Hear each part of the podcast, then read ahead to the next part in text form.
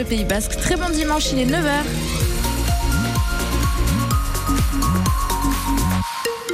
À 9h le journal, c'est avec vous Alexandre Moto et Gounon. Et Gounon Ainoa et bonjour à toutes et à tous. Du côté du ciel, on s'est plutôt dégagé. Par contre, c'est le thermomètre qui grelotte. hein, Oui, exactement. Ce matin, il fait pas bien chaud. Euh, la journée va se dérouler par contre sous un ciel clair et ça, c'est la bonne nouvelle. Température maximale attendue cet après-midi entre 3 et 7 degrés. Manifestation contre la hausse des prix de l'immobilier à Sarre. Hier, 200 participants, des élus et des membres du collectif Ostia pour dénoncer la spéculation.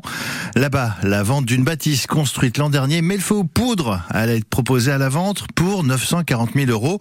Paul Nicolai, vous étiez sur place, le propriétaire mis en cause est venu s'expliquer face à la foule. C'est un phénomène qui cristallise les débats politiques au Pays Basque depuis de nombreux mois. Nouvel exemple à Sarre, dans le viseur des et des membres du collectif Ostia, une maison construite en 2022 est mise en vente au prix initial de 945 000 euros, de quoi déstabiliser le marché local, dénonce le maire Jean-Baptiste Laborde. Ça devient proprement scandaleux, que ce soit ça ou ailleurs, des gens qui, qui spéculent sur la résidence principale, hein, qui n'est pas taxée, donc automatiquement qui font flamber les prix et qui ne sont plus des prix acceptables. C'est scandaleux. Le père de famille, propriétaire de l'habitation mise en vente, est venu non sans un certain courage à la rencontre des manifestants afin de s'expliquer. Moi maintenant, je je veux pas je veux pas de problème. Je veux juste vendre ma maison parce qu'on a des problèmes personnels qui nous regardent. On a des enfants, on a trois filles, et pour elles c'est terrible ce qui se passe en ce moment.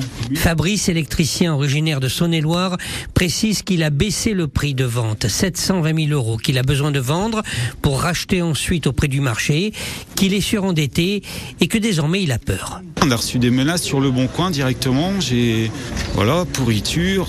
C'est de la jalousie des gens en fait. Et Fabrice de conclure, lorsque j'entends le Pays basque n'est pas à vendre, il faut rappeler que ce sont bien des Basques qui vendent les terrains. Paul Nicolai. Hier, les locations saisonnières aussi étaient montrées du doigt. Sarre compte 25% de résidences secondaires. Cette histoire à retrouver en photo sur francebleu.fr Pays Basque. Autre manifestation, cette fois contre la réforme des retraites. Hier, 12 000 participants selon la police, 10 fois plus selon les organisateurs. Les organisateurs, la France Insoumise et les organisations de jeunes. La manifestation s'est déroulée à Paris.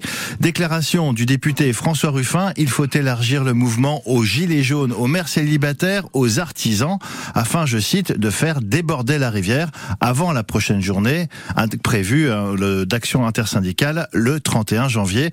Des actions syndicales basques sont d'ailleurs à l'étude pour la semaine prochaine. De son côté, le journal du dimanche, de son, côté, dans le journal du dimanche, pardon, le ministre du Travail, Olivier Dussopt, défend une réforme destinée à rétablir un maximum d'égalité. Enfin, manifestation fleuve hier à Madrid entre 30 000 et 700 000 protestataires selon les sources. La droite et l'extrême droite accusent le Premier ministre d'avoir supprimé le délit de sédition pour s'assurer le soutien des indépendantistes basques et catalans au Parlement.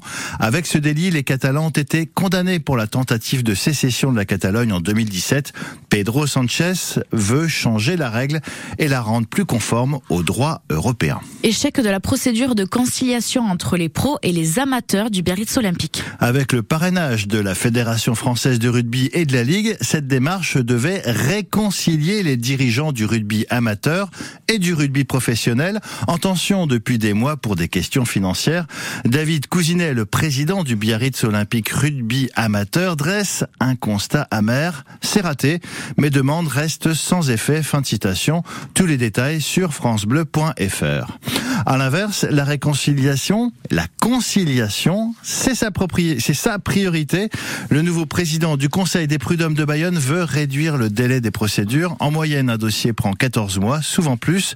Christian Clos souhaite aller plus vite. Et le bon moyen pour ça, ce sont les conciliations, justement. Il n'y en a qu'une trentaine par an sur près de 400 litiges au prud'homme de Bayonne en 2022. Tous avec Agosti, une association basque de soutien aux familles d'enfants atteints de cancer, veut lancer une nouvelle dynamique pour 2023. Assemblée générale de cette association précieuse vendredi soir. L'idée, c'est d'héberger des parents pas loin des hôpitaux où sont soignés leurs enfants. Le projet est né après un séjour de six mois à l'hôpital du jeune Agosti en 2015. Depuis, son père fait tout pour aider les autres familles dans la même situation. Et en 2023, Céline Arnal, l'assaut veut viser encore plus loin.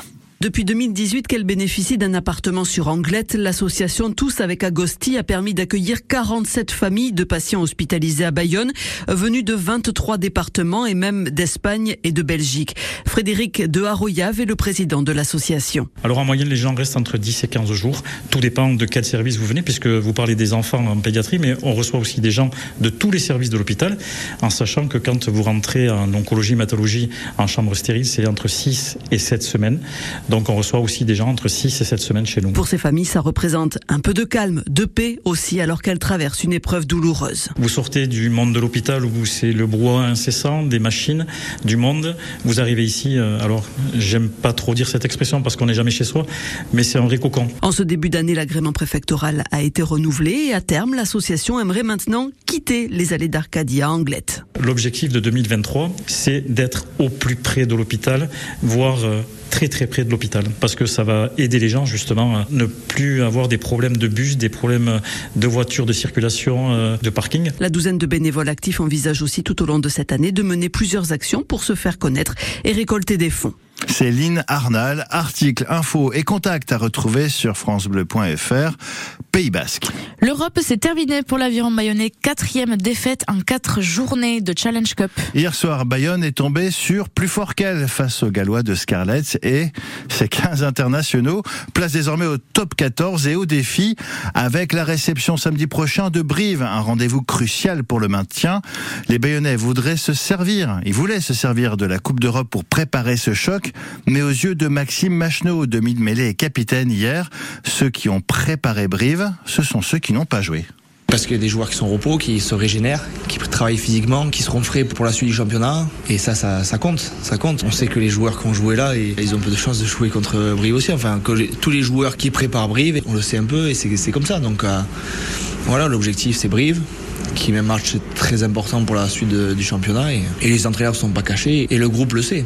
Voilà, on a conscience. Donc euh, à nous maintenant de faire ce qu'il faut pour, euh, pour bien se préparer pour le prochain match. Je pense que les, équipes comme Brive aussi sont conscientes que c'est pas l'objectif, que euh, mis à part si tu as envie de la gagner la compétition, que si tu as les moyens de la gagner parce qu'il y a des euh, équipes de Champions Cup qui vont être reversées dans cette petite coupe d'Europe donc euh, c'est bien de se qualifier mais je suis pas sûr que pour les entre guillemets les petites équipes de top 14 ça soit euh, quelque chose de bénéfique de, de, se qualifier. Mais ça permet aux jeunes de s'aguerrir, de rencontrer des joueurs internationaux, ça permet à ceux qui ont moins de temps de jeu d'en avoir aussi, ça permet à d'autres d'avoir du rythme. Elle ne sert pas à rien mais euh, forcément euh, on a préparé le, top 14 avant tout, qui est.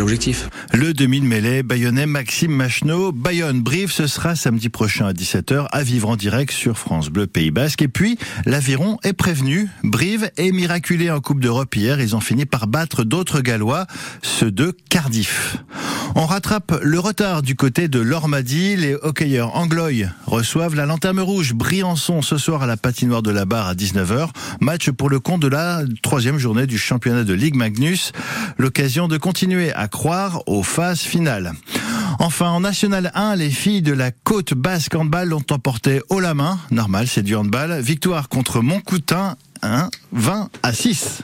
20 à 16, 20 à 16, 20 à 16.